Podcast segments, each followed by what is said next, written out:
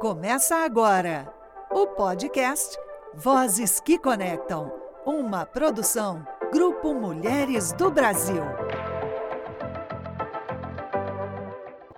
Olá, você está ouvindo Vozes que Conectam, uma série do podcast Grupo Mulheres do Brasil. A cada episódio, trazemos mulheres que atuam ativamente em projetos promovidos em organizações da sociedade civil e ou trabalhos individuais que impactam no fomento, desenvolvimento e aplicação de políticas públicas alinhados aos Objetivos de Desenvolvimento Sustentável da ONU, Agenda 2030. Eu sou Mariângela Fragão, uma das apresentadoras do Voz que Conectam, e hoje tenho o privilégio de estar com mulheres do Brasil, realizadoras e ativistas da causa Combate à Violência contra a Mulher. Este episódio vai ao ar no dia 25 de novembro que é o Dia Internacional de Luta contra a Violência sobre a Mulher, instituído pela ONU em 1999.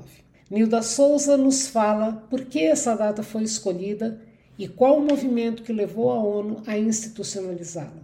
Olá, gostaria de agradecer o convite do Comitê Voz do Grupo Mulheres do Brasil para estar participando do podcast sobre a campanha dos 16 dias de ativismo pelo fim da violência contra as mulheres. Meu nome é Nilda Souza, eu sou conselheira dos direitos da mulher do município de Osasco e também faço parte da comunicação do Comitê de Combate à Violência contra Mulheres e Meninas do Grupo Mulheres do Brasil. A campanha dos 16 dias de ativismo pelo fim da violência contra as mulheres é uma campanha anual internacional que começa no dia 25 de novembro Dia Internacional pela Eliminação da Violência contra as Mulheres e vai até o dia 10 de dezembro, Dia Internacional dos Direitos Humanos. Essa campanha ela foi iniciada por ativistas no Instituto de Liderança Global das Mulheres em 1991 e é uma estratégia de mobilização de indivíduos e organizações em todo o mundo para engajamento na prevenção e na eliminação da violência contra mulheres e meninas. Visa aumentar a conscientização, estimular os esforços de defesa e compartilhar conhecimentos. Essa data foi escolhida em homenagem às irmãs Pátria, Minerva e Maria Teresa, conhecidas como Las Mariposas, assassinadas em 1961 por integrarem a oposição ao regime do ditador Rafael Trujillo na República Dominicana. Durante os 16 dias serão realizadas ações com o objetivo de conscientizar a população sobre a necessidade de erradicar a violência contra a mulher e divulgar os mecanismos legais para coibir a violência de gênero, e também para avaliar os avanços e retrocessos nas políticas públicas, as ações de enfrentamento à violência e a eficácia da Lei Maria da Penha. Muito bom saber que existe uma data para conscientização e o nosso convite a todas as pessoas a se engajarem no ativismo pelo combate à violência contra a mulher. Quando falamos sobre violência, é muito comum pensar em agressão física, o que imediatamente nos traz um sentimento de aversão a considerar que uma pessoa vulnerável e muitas vezes fragilizada tenha sofrido esse tipo de agressão. Marisa Marega nos explica que, em se tratando de mulheres, além da agressão física, ocorrem outros tipos de violência. Olá, pessoal do Comitê Vozes do Grupo Mulheres do Brasil. Aqui fala Marisa Marega, sou jornalista, escritora, professora universitária e trabalho no combate à violência contra mulheres e meninas no grupo de comunicação do Mulheres do Brasil. Vamos começar hoje falando de um assunto bastante atual, infelizmente, que é a violência contra a mulher. Não sei se você sabe, mas existem cinco tipos de violência segundo a Lei Maria da Penha. Essa lei foi aprovada em 2006 e auxilia as mulheres a saírem do ciclo de violência. As violências mais comuns são a violência física, a sexual, a patrimonial, a moral, a psicológica ou emocional. Cada uma dessas violências é exercida pelo abusador de uma forma. Vamos começar tratando da violência mais comum, que é a violência física, que todo mundo conhece. Quando a mulher apanha, fica cheia de marcas e sofre uma humilhação pela força física. Então, nesse caso, a vítima fica dominada e sente vergonha, mas não tem que ter vergonha, tem que fazer a denúncia porque isto é um crime. Este tipo de violência é um crime. Outro tipo de violência é a sexual. Nesse caso, o abusador não respeita a mulher. Ele a obriga a fazer relações sexuais, ele a obriga a não usar anticoncepcional, ou seja, é através um estupro, através de uma violência como amarrar a mulher para que seja feito o ato sexual. Então, esse tipo de violência também deve ser denunciado. Temos uma outra violência que poucos conhecem, que é a violência patrimonial. Essa violência é quando ele tira a sua capacidade financeira. Por exemplo, quebra um celular que você usa para trabalhar, quebra um computador, esconde o seu material de trabalho, vamos supor, você é uma manicure. Ele pega todos os seus instrumentos de trabalho e joga fora. Essa é uma violência patrimonial. Outro tipo de atitude, ainda dentro da violência patrimonial, é quando ele pega todo o seu salário e ele decide como é que vai gastar. Você não tem nenhum poder sobre o dinheiro que você mesma conquistou. Então, esse também é um tipo de violência que deve ser denunciado. Depois temos também a violência moral. Essa violência é aquela em que ele começa a atingir a vítima através de atitudes como, por exemplo, crime digital. Ele faz uma foto sua sem a sua autorização e publica na internet. Ou então vai em grupos dos quais você participa e fala mal de você, é, diz mentiras, tudo para te atingir. Essa violência moral é uma violência também muito comum. E a mais dolorosa, que fica com mais peso, é a violência psicológica. Nesse tipo de violência, ela não aparece. Ela é uma violência que o abusador, o agressor, começa através de palavras. Então ele usa coisas como você é burra, você é gorda, você não entende nada disso. E vai fazendo humilhações contra a mulher até que ela chega em um momento que ela é totalmente dominada emocionalmente e psicologicamente. Essa violência é a mais dolorosa para tratar, porque ela demora muito tempo para passar. Mas sempre a gente orienta a procurar ajuda, seja ajuda psicológica ou, no primeiro momento, a ajuda de uma autoridade. Então vá a uma delegacia, denuncie, faça o boletim de ocorrência e peça medida protetiva.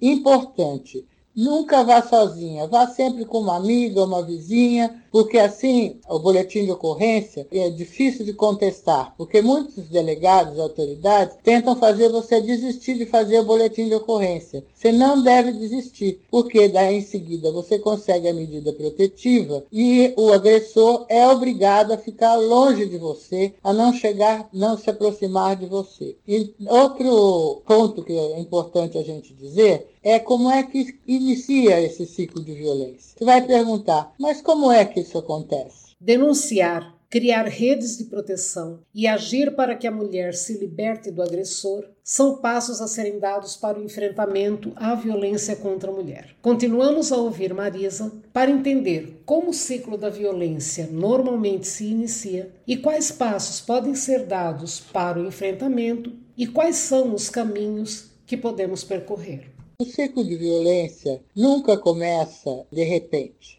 Sempre o homem é gentil no início, ele é cheio de cuidados, ele diz que te ama, que te adora, enfim, é um verdadeiro príncipe encantado. Só que com o tempo ele vai se transformar num sapo. Como isso acontece? Primeiramente, ele começa a te tolher. Você não pode usar mini saia, você não pode usar esse cabelo, você não pode pintar a unha dessa cor. E assim ele vai começando uma série de pressões contra a vítima. Só que ela, nesse momento, ainda não está percebendo. Até que começam os empurrões, os puxões de cabelo e aquelas situações de humilhação para a mulher até que chega num momento de tensão que ele tem uma explosão. A gente chama momento explosão. É quando ele bate fisicamente na mulher. Aí ela fica toda deformada, com manchas no corpo e passa a ter vergonha. A vítima nunca deve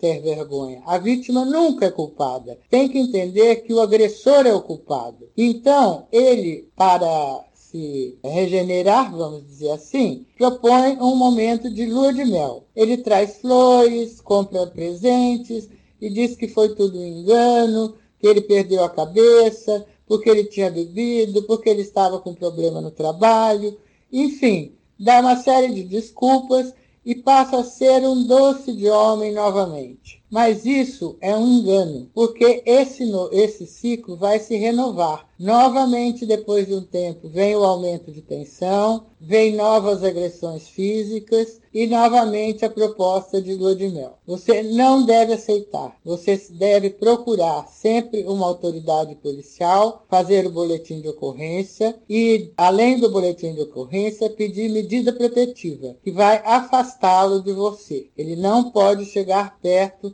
nem pode se dirigir a você através de WhatsApp, nem um meio de telecomunicação. Você, além disso, pode ter alguns lugares que te socorrem, que são os CRES e CRAS e CREAS, que normalmente as pessoas nem sabem que existem. Mas esses centros de referência e assistência social são centros de grátis, de atendimento gratuito, que tem psicólogo, assistente social, e encaminhamento jurídico. Os CREAS, que são mais especializados, têm até advogado para ajudar a vítima a sair da situação de violência. Procure sempre ajuda. Denuncie 180 ou procure nosso Comitê de Combate à Violência contra Mulheres e Meninas do Grupo Mulheres do Brasil. Nilda retorna para nos alertar sobre os cuidados para restabelecer a saúde física e mental de mulheres que sofreram algum tipo de violência. Sobre os cuidados com a mulher vítima de violência, tanto os cuidados com a saúde física como a mental, vale lembrar que hoje o profissional da saúde é obrigado por lei a notificar o atendimento de mulheres vítimas de violência.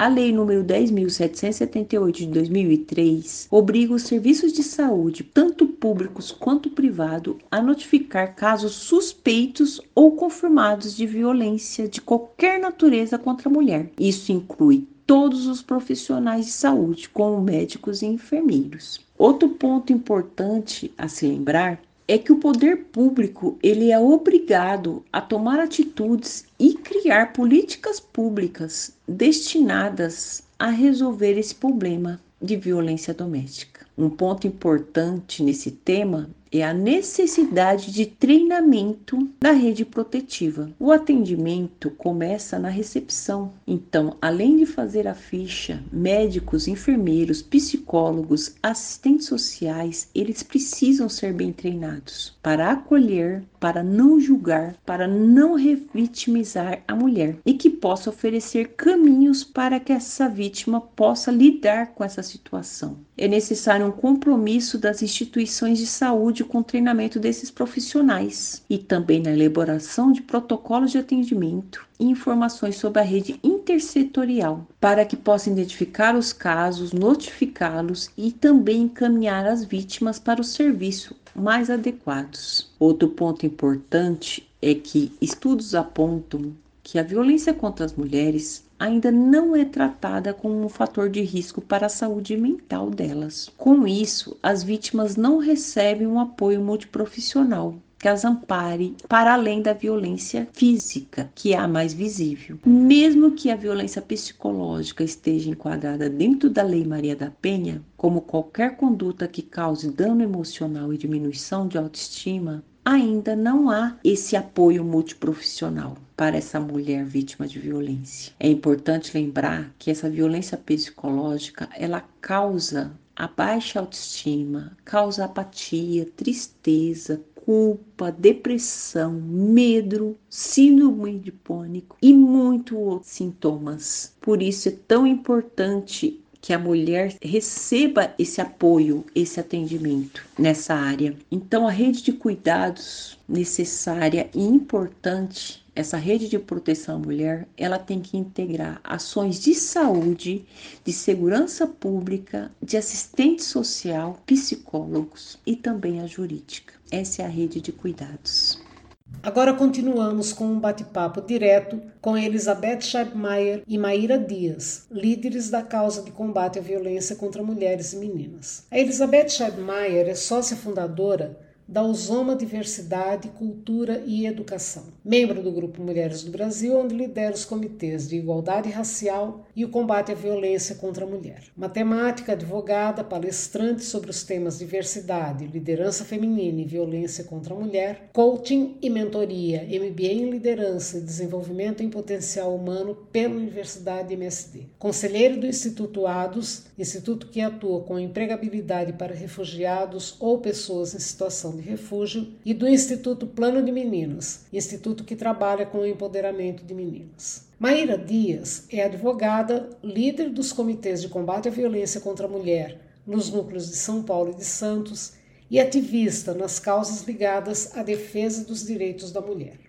Meninas, assim, olha, a gente falando da violência, combate à violência contra mulheres e meninas, nós aqui no nosso país tivemos um feito importante que foi a instituição da Lei Maria da Penha. Essa lei ela completou nesse ano 16 anos. E aí eu queria que a gente refletisse um pouco sobre o quanto benéfico foi a institucionalização da lei e os progressos, se é que houve, desde essa dessa legislação para os dias atuais, né? A gente uhum. consegue uhum. perceber uma evolução positiva no que se refere aí à, à violência contra a mulher?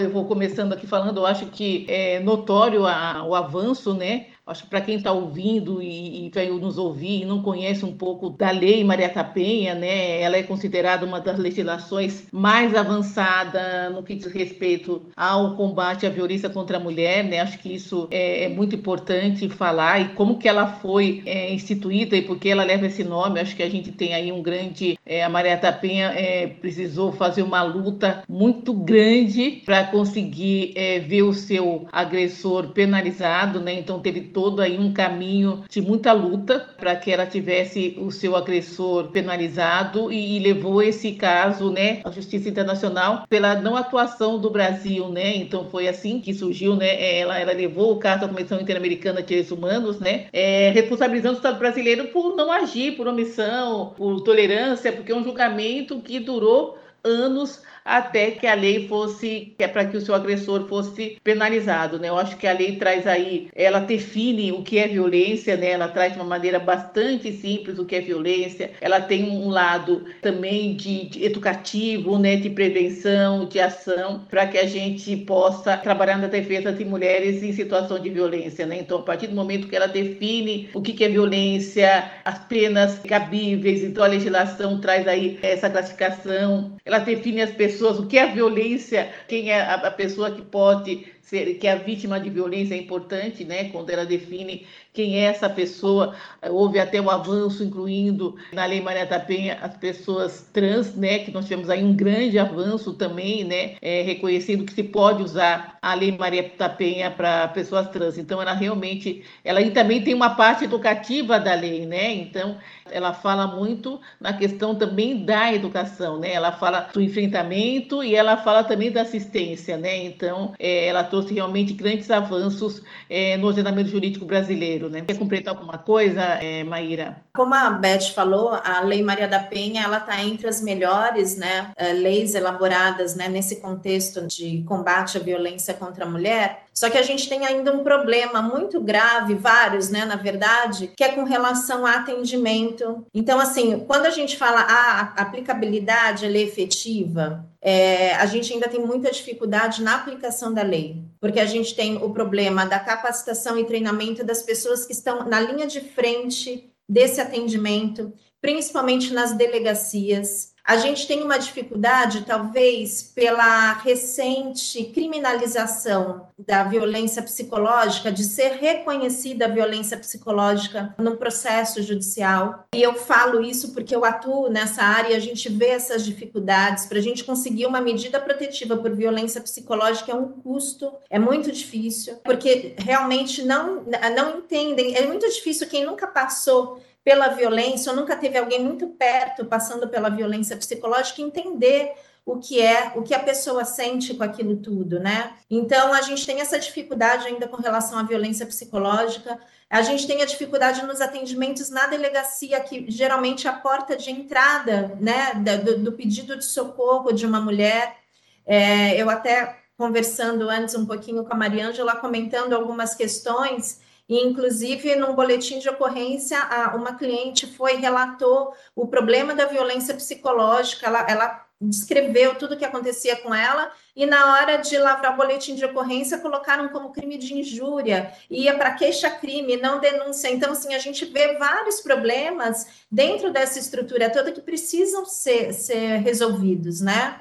Então, assim, eu, eu deixo aqui até essa questão para a gente, de repente, a gente poder um pouquinho, é, trabalhar um pouquinho esse estudo, ver como é que a gente pode melhorar, né? Porque, assim, o caminho de, dia, de dias melhores a gente já sabe, né? Envolve a conscientização, e isso a Lei Maria da Penha, ela mudou muito, né? Hoje a gente fala muito mais sobre isso, existe uma conscientização, principalmente do público mais jovem, sobre a igualdade de gênero, sobre a necessidade de se atribuir à mulher todos os direitos humanos, que eu falo que essa questão ela é ligada, é, é, o, o, direito da mulher, ele trata de direitos humanos, né? direito à liberdade, direito à saúde, enfim. Então, assim, envolve essa conscientização que está sendo feita, mas que a gente precisa de um trabalho muito mais firme né, nessa conscientização. A denúncia, a denúncia também, é, assim, a gente vê que os números aumentaram muito, né? Com relação à, à comunicação do crime, uhum. que antes não existia, né? Antes ficava lá entre quatro paredes, era, era um problema do casal só, e hoje não, hoje a mulher ela tem coragem de ir, de falar, de denunciar, de se expor, né, muitas vezes, né, quebrando essa barreira aí da vergonha, do, do preconceito, é, o acolhimento da vítima, principalmente nesses órgãos aí que são a porta de entrada é, como os hospitais, né, a área da saúde, as delegacias, mesmo a defensoria pública, a, o judiciário, a gente precisa do acolhimento dessas vítimas nesses lugares, né, o amplo acesso à justiça, é, e a punição dos agressores, né? Que a gente Exatamente. eu bato muito em cima dessa tecla de que há necessidade da punição, né? Efetiva que, punição, exatamente. É, para que, para que eles sintam também na pele e comecem a entender que isso realmente é crime e que não pode ser praticado, né? Então a gente tem aí várias questões que a gente precisa ainda melhorar muito para efetiva aplicação da Lei Maria da Penha. É verdade, ela, ela trouxe à luz a temática, né? Eu acho que é um tema que as pessoas estão conhecendo a lei, então elas, as, as, mulheres sabem que ela pode ser aplicada, então isso é muito importante. Quando a gente fala atualmente de denúncias, não é que é porque as pessoas não denunciavam. E hoje ela sabe que se eu denuncio, eu tenho uma lei que a protege. Ela pode ter aí os seus precisa de melhora, mas eu sei que ela, ela efetivamente é, posso, posso fazer a denúncia. Precisamos trabalhar com delegacias, com Casa da Mulher Brasileira, para o atendimento da mulher. A mulher que sofre violência, ela precisa ser acolhida, né? A mulher que está em situação de violência, ela precisa de um espaço onde ela se sinta segura, para falar sua história, né? Não é uma denúncia comum. É, é, é, são anos que ela passou por uma situação é, de sofrimento, é, às vezes físicos, às, às vezes moral, às vezes psicológico, e para ela sair desse processo, ela leva um tempo e ela precisa, é, na delegacia, quando ela for fazer a denúncia, ela precisa ser ouvida, né? E acolhida, né, e, e, acreditada na sua história, né, então isso é fundamental. Então esse espaço de acolhida é, é, para essa mulher é importante, né, então a gente precisa ampliar é, o número de delegacias é, específicas é, no atendimento à mulher, né? Eu acho que isso é fundamental. É, também como é fundamental você trabalhar com as casas, Casa da Mulher Brasileira, que é um espaço onde todos os órgãos estão é, com, trabalhando em conjunto para que essa mulher tenha um atendimento muito é, eficaz, para que não fique rodando vai na delegacia, depois vai fazer um exame de corpo de delito, depois vai na defensoria pública e depois ela caminha que aquela jornada se, se reduza, né, que ela encontre ali no mesmo espaço o total apoio, tem assistência psicológica, assistência social, que são é, é, fundamentais, né, quando a gente fala de violência contra a mulher. Então, acho que isso é importante, acho que a lei traz esses caminhos, né? Precisa também falar na educação. A Lei Maria da Penha fala muito da educação, né? A Maíra traz. A educação é fundamental, né? A gente precisa. É, é, é, falar sobre a violência, as pessoas precisam entender como que ela, ela surge é, e ela também se sentir que ela não tem vergonha, que ela não está sozinha. E uma das coisas muito importantes que eu acho que a, que a, a Lei Maria da Penha é, traz, é, ela traz uma rede de apoio que acaba se fazendo parte de todo esse, esse arcabouço legal. Né? Então, a rede de apoio é importante, né? a educação é importante, a formação é, de mulheres e meninas sobre violência, a formação de dos novos dos meninos e dos homens para entender é, é, é, essa masculinidade. Então, tudo isso é para que a gente caminhe é, para essa redução. E também tem essa questão do, de estatística, né? Então, assim, a partir daí, os dados estão registrados, né? Então, tem nome, né? É, feminicídio, né? Então, a, a morte em razão. Então, assim, a gente começa a dar nome às coisas, né? Nominar registrar, que eu tenho registro, eu, eu, tenho os dados, com base nesses dados, eu posso pensar em, em, outras políticas públicas, né? Isso é fundamental, acho que a gente tem isso. É, a gente precisa desses dados, os dados precisam ser coletados. É, o número aumentou porque as pessoas denunciam também muito mais, né? As pessoas não denunciavam nem estupro, né? As pessoas não denunciavam né? Então, isso é, é, é, bastante importante, né? que esses dados venham cada vez mais à tona. E a Lei Maria da Penha foi fundamental durante a pandemia, porque ah, as pessoas pegar... se sentiram protegidas. Perfeito. Isso aí. eu, queria, eu queria pegar justamente um pouquinho, fazer um, dar uma mergulhada nessa história da, da denúncia, né? porque a denúncia não é só a mulher se ela sabe que ela pode denunciar, ela sabe que ela tem uma lei que a ampara, Entretanto, ela pode estar numa condição de opressão, né, muitas vezes até de dependência financeira, ou, ou é essa coisa cultural mesmo de, de, de, uma sociedade patriarcal, né, que a gente vai aos pouquinhos derrubando esses muros todos, entretanto, é algo construído durante séculos e que, e que é difícil de a gente desmontar em pouco tempo. Então, a gente já, já citou aqui a, a, rede de apoio, e a rede de apoio passa por aquele meio onde a mulher está, né, com quem ela, ela convive. A gente tem como elencar aqui sinais que a gente pode perceber no comportamento da mulher que evidenciam aí que ela pode estar sofrendo algum tipo de violência, no sentido de se ela estiver se sentindo oprimida, enfim, com medo, com temor mesmo, né, de, de buscar ajuda, quem está ao lado dela, como é que pode perceber isso para poder de alguma forma amparar, orientar e assim vai? Olha, é, Maria Ângela, a gente vê vários casos, né? Cada mulher ela reage de uma forma.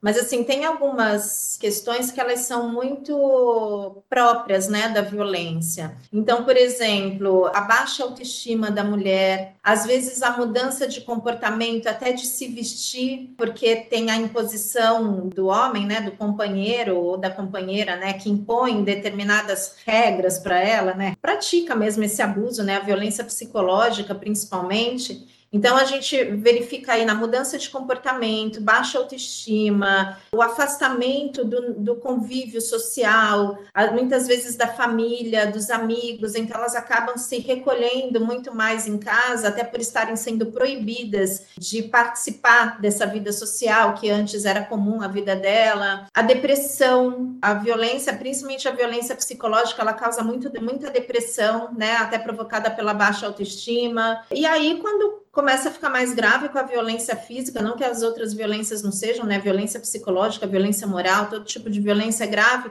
mas quando chega na violência física, então as marcas, é, às vezes excesso de maquiagem, tem mulher que usa excesso de maquiagem para poder é, esconder né, as marcas no rosto, pelo corpo, mas eu acho que assim, o, o, já é bom a gente identificar já logo do começo, quando já inicia por essa violência psicológica, né? Eu falo que a violência psicológica é a, é a porta de entrada para os outros tipos de violência, né? Nenhum homem chega já dando é, agredindo fisicamente, né? Ele começa a fazer aquela manipulação toda da mulher, colocando ela para baixo, afastando ela da família, dos amigos. Então é muito bom a gente ficar atenta a esses, a esses sinais iniciais. É uma coisa que é importante falar, né?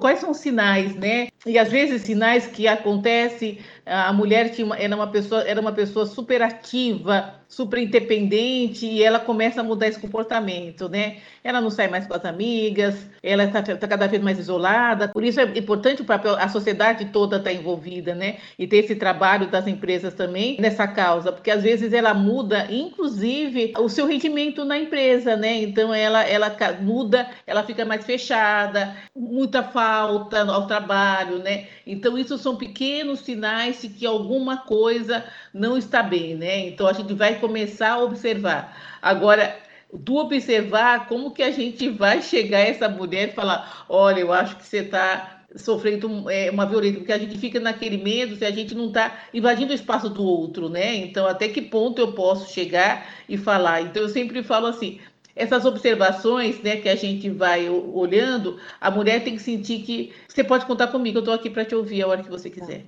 Acho que se ela sente esse momento, olha, qualquer coisa, me chama, qualquer coisa, quiser tomar um café, se quiser conversar, ela sentir que ela tem essa acolhida, que ela vai receber uma escuta sem julgamento, né? Porque uma das coisas também que tem quando a gente fala de violência é porque às vezes vem um julgamento, né? Ah, mas também ela tem um gênio tão difícil, né? Ah, eu sabia, né? Nossa, o gênio dela, ou então até na família. Ah, casamento é assim mesmo, né? A gente tem que aguentar, né? Então, às vezes, a gente tem que ouvir sem julgamento, né? A gente tem que ouvir e, e perceber se ela está ou não em, em, situação de violência, né? Então, a gente tem que, a gente não pode invadir o espaço da pessoa, mas a gente tem que estar aberto sempre para que a gente ouça, para que a pessoa veja em você é, uma pessoa que ela pode buscar uma ajuda, porque às vezes ela não tem o espaço. E às vezes em grupos, né, femininos, em rodas de conversa, clube de leitura, é ali que ela vai ter mais à vontade. A gente tem um projeto no Comitê de Igualdade, o que chama Luzes, que é isso, né? Tem em outros estados com outros nomes, que às vezes no salão de cabeleireiro, que ela vai ter aquele espaço que ela fica à vontade e ela, ela vai orientar. Então, se eu tenho um profissional que minimamente saiba ouvir e falar, ou então dê ali um folhetinho, uma coisa que ela vai se identificando e ela sabe que ela tem como pedir ajuda, isso é fundamental, né? Então, acho que é, ouvir, perceber, dar espaço, porque é um tempo para que a pessoa reconheça que está numa situação de violência, porque às vezes quando não está na violência física, a pessoa não sente, né? Até eu estava vendo, é, antes de entrar nessa reunião, é, uma, uma, um pequeno esses TikToks e a moça contando, e a gente percebe, ela faz até com humor, né? Mas não é, não é sério. Ela fala quando ela casou, o, a primeira coisa que o marido dela falou, mulher minha não trabalha, né? Aí, aí mulher minha não trabalha. Depois ela foi pedir dinheiro para fazer a unha, ele fala, nossa, sua unha é tão linda naturalmente, para que se larga a mão de pintar a unha? Quer dizer, é, ah, eu preciso pintar meu cabelo, imagina, seu cabelo é lindo naturalmente, né?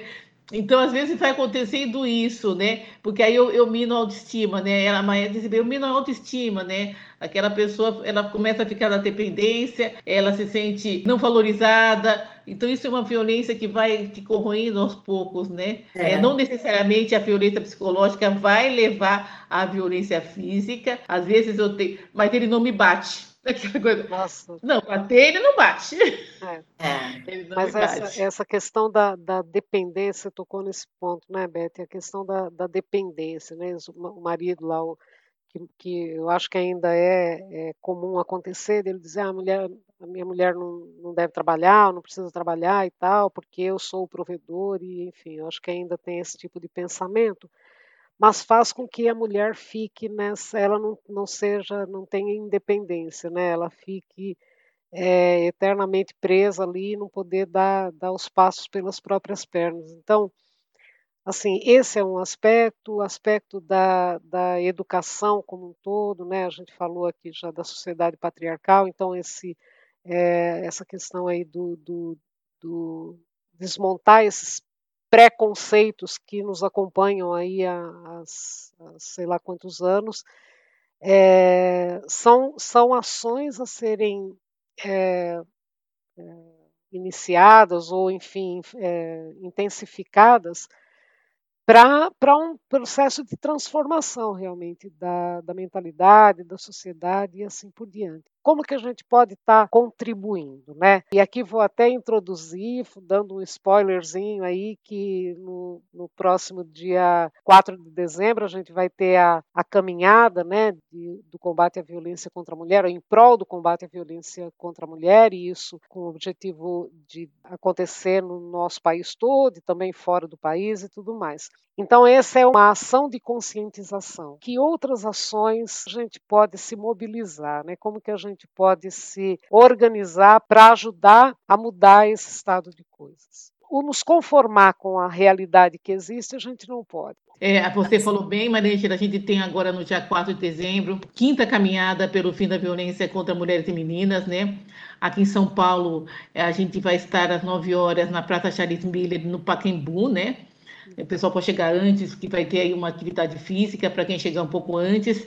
E a ideia realmente é isso, a conscientização. A gente precisa falar sobre o tema, a gente precisa dar luz sobre o tema. A violência doméstica, a gente tem que entender que ela não pode ficar restrita no âmbito familiar, ela precisa, a gente precisa meter a colher mesmo, a gente precisa falar sobre o assunto mesmo, né? Que é isso assim que a gente vai transformar. É, informação salva vida, né? Eu acho que isso é fundamental.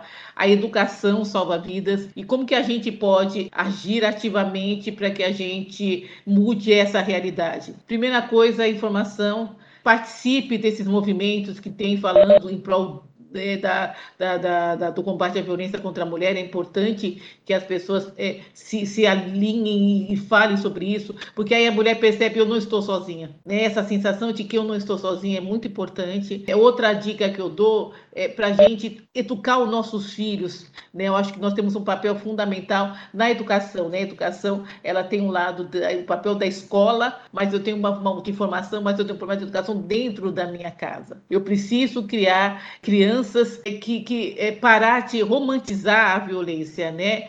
Tapa não é sinal de amor. Ai, aquele coleguinha puxa meu cabelo, a mãe fala, não, é que ele gosta de você. Ele não gosta de você. Quem gosta de você não vai puxar o teu cabelo. Então a gente precisa parar de romantizar. Então a gente não pode trazer qualquer sinal que ache que amor e violência caminhem juntos. Né? Então a gente precisa conversar com nossos filhos sobre isso, é, que não tem que bater que não precisa, a menina tem que falar, que ninguém pode tocar nela onde não, não é permitido. A gente precisa falar com as crianças sobre isso né? Essa questão de, de acabar um pouco com essa, é, a gente precisa mudar essa estrutura machista que a gente tem patriarcal e criarmos outras outras sociedades, outra, outras crianças, outras formas de educar, né? A né, menina, a menina vai ser princesa e o menino vai ser o príncipe, né? Vamos, vamos mudar esse sinal, senão a gente vai dar o sinal para nossa filha, é isso, né? Ela vai ser sempre a cuidada, né? É, ela precisa de proteção, e essa proteção às vezes vem aí me colocar dentro, presa dentro de um castelo, né? E trancar a chave. Então, cuidado com essas ideias. De... Então, a gente precisa criar nossas, as nossas filhas para que elas sejam independentes, para que elas é, possam ser o que elas quiserem. A gente precisa criar os meninos, a respeitar, nossos filhos, a respeitar as meninas, a entender que a violência não é uma forma de comunicação e nem é uma forma de amor. Acho que se a gente começar por aí, a gente já vai fazer muita coisa. A gente precisa também parar nos nossos grupos sociais, tal, não permitir aquelas falas misóginas. Ah, olha, é, essa está provocando, essa merece, essa está pedindo. A gente também precisa, é porque a gente vai dando mensagem para o nosso cérebro, né, do que é permitido. Então a gente precisa parar com com, a, com intolerar, né? Nossa, mas ela também é louca, né? Essa coisa, ai, nossa, mas é maluca. E a gente também precisa mudar essa mulher é amiga de mulher. Então a gente tem vários comportamentos que a gente pode fazer para que essa realidade mude, né? E aí tem várias organizações é, que trabalham sobre violência e preciso também de apoio, porque também as, as organizações não, não governamentais também trabalham de, de forma voluntária, às vezes de apoio. Às vezes um apoio de comprar uma camiseta, um livro, não sei o que, você está ajudando também, né, para que esses, essas informações cheguem nos lugares mais distantes, né? A, gente, a nossa ideia é que informação sobre violência chegue nos lugares cada vez mais longínquos, né? Porque nem todo mundo tem internet, nem todo mundo tem WhatsApp, nem todo mundo tem Instagram. Então a gente precisa fazer que essa informação chegue cada vez mais longe. Eu acho que é importante só a gente mencionar que essa essa caminhada ela serve como todas as outras ações que a gente tem, ela serve para buscar uma maior reflexão sobre a situação de violência, né, em que vivem muitas mulheres em todo o mundo, conscientizar a sociedade não só mulheres, mas os homens também. A gente precisa muito falar com os homens, né, para tentar quebrar essa, esse, esse machismo estrutural, esse, esse patriarcado que a gente vive ainda hoje. E demonstrar para a sociedade que a violência contra a mulher é uma grave violação de direitos humanos. Eu volto, volto a repetir: a gente fala aqui de direitos humanos, a gente não pode permitir que haja violação desses direitos humanos com relação às mulheres né? Porque assim, os, os homens eles já têm o espaço deles, né? Já conquistado, né? E as mulheres ainda estão aí no caminho, conquistando esse espaço. Então a gente precisa igualar isso, mostrar para as pessoas que os direitos humanos são iguais tanto para homens quanto, quanto para as mulheres, inclusive como diz nossa Constituição, né? Nossa Constituição ela é baseada nisso, né? Na, na, igualdade dos direitos entre homens e mulheres. E eu acho que essa caminhada ela vem para trazer um pouco, um pouco mais ainda dessa reflexão e dessa conscientização da sociedade. Eu vou me atrever aqui, Beth, a faz, dar um outro spoiler, falando aí do encontro, o privilégio que o Grupo Mulheres do Brasil teve nesse final de semana de se reunir com a Graça Marshall, a viúva do Nelson Mandela. Aprendi agora que ela é, é a única mulher no mundo que foi primeira dama por duas vezes de dois países distintos, né, em Moçambique e África do Sul.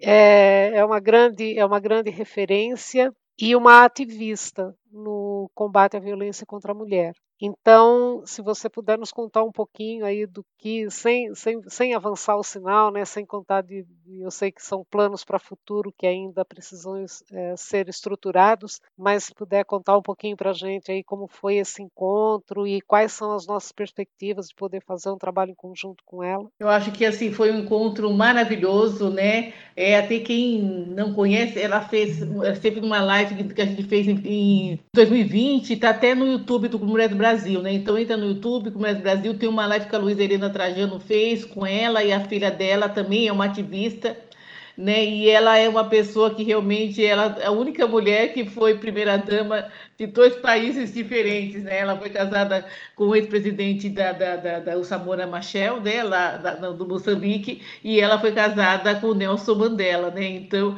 a gente, eu, eu, quando o pessoal falou, eles são homens de sorte de ter duas mulheres, uma mulher tão especial, ela deve ser muito especial é, para ter, para ter conquistado esses homens, né? Ela é uma mulher muito inteligente, ela foi ministra da Educação em Moçambique, né? Então ela tem uma preocupação com, com a questão feminina muito forte.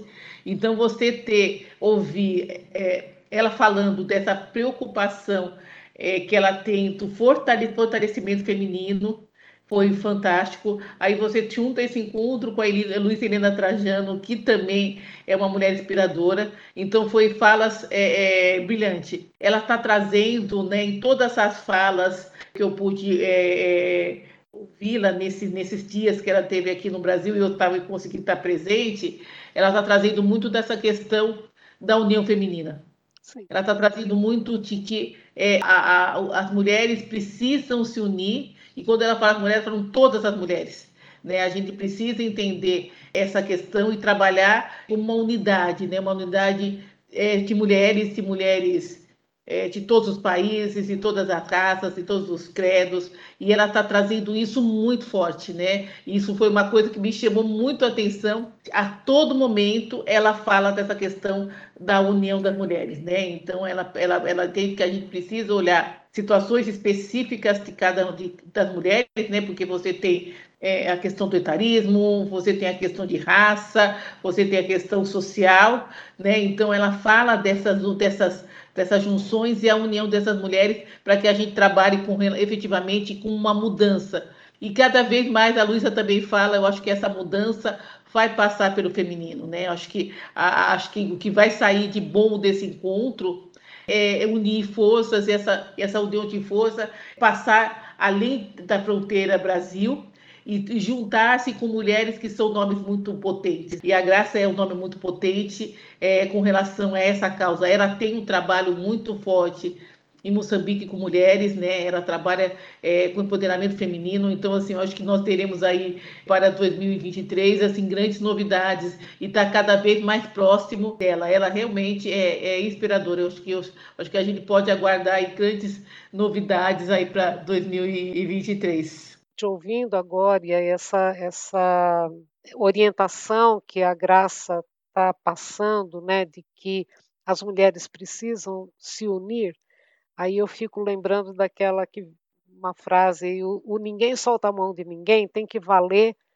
agora e, e, e para sempre, né? Eu, eu, vejo dessa, dessa maneira. Você também falou mais de uma vez aí o combate ao etarismo, Beth, e eu, tô com 66 anos, fiz a semana passada. E eu felizmente não me sinto, pelo menos até agora, né? Eu não percebi nada de etarismo ao meu redor. Pelo contrário, acho que sou uma privilegiada nesse aspecto, né? Mas por onde eu trabalho, né? E enfim, pelos espaços que eu que eu circulo. Mas isso, de, de fato, é uma também é uma realidade, né? Que é esse é o preconceito, né? Em relação a é a desvalorização, né? Do, da pessoa idosa de acreditar que ela não consegue mais produzir, enfim, que ela tem que ficar encostado num cantinho e, e, pensando em mulheres, né? E eu, eu tenho a grande referência da minha vida é a minha mãe. E a minha mãe ela esteve ativa até os 90 anos, que foi quando Jesus levou, resolveu levá-la, né? Então, então assim, ela é, é a grande referência para mim. E, e uma mulher extremamente forte também. E assim, a minha mãe, ela nunca se colocou atrás do meu pai. Ela sempre esteve ao lado dele. Né? Então, eu acho que essa é, a, é, a, é assim que a mulher deveria estar. Não à frente, porque também não é esse o, o propósito, mas estar, o caminhar ao lado, eu acho que é fundamental, né? porque é, é aí que a gente está falando de, de igualdade, né? de igualdade de direitos, de igualdade de gênero e assim por diante. Né? Então, se vocês quiserem dar mais uma palavrinha para a gente encerrar aqui essa nossa conversa, fiquem à vontade. Quer falar alguma coisa, Maíra? Uma mensagem aí de despedida? Bom, é, alertar as mulheres sobre a, a violência, né, a violência doméstica, principalmente, que ela existe vocês não, não estão idealizando ou de repente criando alguma coisa na cabeça de vocês, se vocês estiverem sofrendo algum tipo de abuso, se vocês estiverem constrangidas com alguma situação, se vocês estiverem infelizes pelo comportamento do seu companheiro ou da sua companheira, busca ajuda, conversem com outras mulheres, conversem com outras pessoas que de repente possam ter sofrido também algum tipo de abuso. Uh, vocês não estão sozinhas, isso é muito importante, tá? Vocês saberem que existem vários coletivos aí que apoiam e que ajudam as mulheres em situação de violência. E tenham coragem. Você não é a única, você não vai ser a última, né? Mas você precisa tomar uma decisão na sua vida você precisa se reconhecer num relacionamento abusivo, num ciclo de violência, entender o que você está sofrendo e dar o primeiro passo. E você pode ter certeza que a hora que você der o primeiro passo, a sua vida muda tá? Você é, você é, você é capaz de tudo. Isso é muito importante que as mulheres tenham essa percepção de que elas são capazes de tudo. Elas não dependem de, de, um, de uma pessoa, de um homem, de um companheiro ou de uma companheira para realizar as coisas na, na vida delas. Elas são capazes disso. E aí tem muita gente para ajudar, para direcionar e dar o caminho para vocês. É, eu queria agradecer, Mariângela, pelo convite. É um prazer estar aqui né, nesse podcast. Dia 25 é uma data, essa data é super importante. E é um momento de reflexão, né? Eu acho que a gente precisa pensar é, e, e, agirmos ativamente nessa luta pelo fim da violência contra mulheres e meninas. Como a Maíra disse, vocês não estão só. Né? Eu acho que a gente precisa apoiar umas às outras, como a Maria Angela disse. É, ninguém solta a mão de ninguém. E a gente só vai fazer mudança, a mudança a partir daí, né? Então a gente precisa estar juntas para que a gente mude e trabalhar também sempre com políticas públicas. Né? Eu acho que a gente tem que pensar em políticas públicas é, para que a gente possa ter a lei, que a lei funcione efetivamente, que os órgãos, os aparelhos, os, os que trabalham no, com a violência realmente funcionem e pensando é, é, em ajudar essas mulheres que estão em situação de violência. Mais uma vez, muito obrigada. Muito obrigada, Maria Ângela, também tá? Pelo convite e por essa oportunidade da gente estar aqui junto, colocando um pouquinho mais, né? Levando um pouquinho mais de informação e conhecimento para as pessoas. Bom, eu é que tenho que agradecer aí a disponibilidade de vocês e esse bate-papo tão produtivo, né, que nós tivemos, de muita orientação estamos juntas a propagar a voz das mulheres pelo mundo. Esse é o nosso, é o nosso objetivo. Para quem estiver nos ouvindo, as mulheres que ainda não conhecem o Grupo Mulheres do Brasil, eu convido a que entrem no nosso site, acessem a página Junte-se a Nós e venha conhecer o nosso trabalho e venha nos ajudar nessa luta. O link do site do Grupo Mulheres do Brasil vai estar na descrição desse episódio. Muito obrigada e fiquem bem. Até a próxima. Você ouviu o podcast Vozes que Conectam, uma produção Grupo Mulheres do Brasil. Edição de áudio Andréa Tavares.